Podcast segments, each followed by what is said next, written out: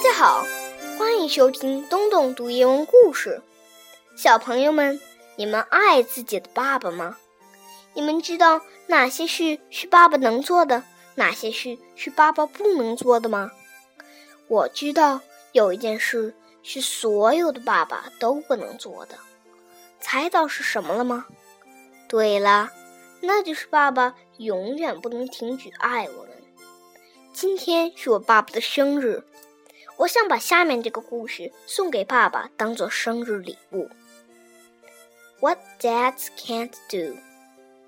There are lots of things that regular people can do, but dads can't. Dads can't cross the street without holding hands. Dads can push, but they can't swing. Dads can't pitch a baseball very hard or hit one very far. When dads play hide and seek, they always get found. But they have a hard time finding you. They aren't very good wrestlers. Dads lose at checkers and cards and almost every other game. Dads aren't good at sleeping late. They can't comb their hair or shave by themselves. Dads like to go camping but they need lots of help setting up the tent and cooking. Dads like to go fishing, but they don't like to go alone.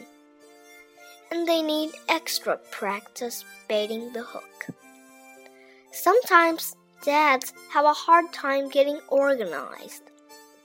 They can't drive very fast. Dads seem to have trouble holding on to their money Dads can't see you hiding your lima beans at dinner time or feeding them to the cat.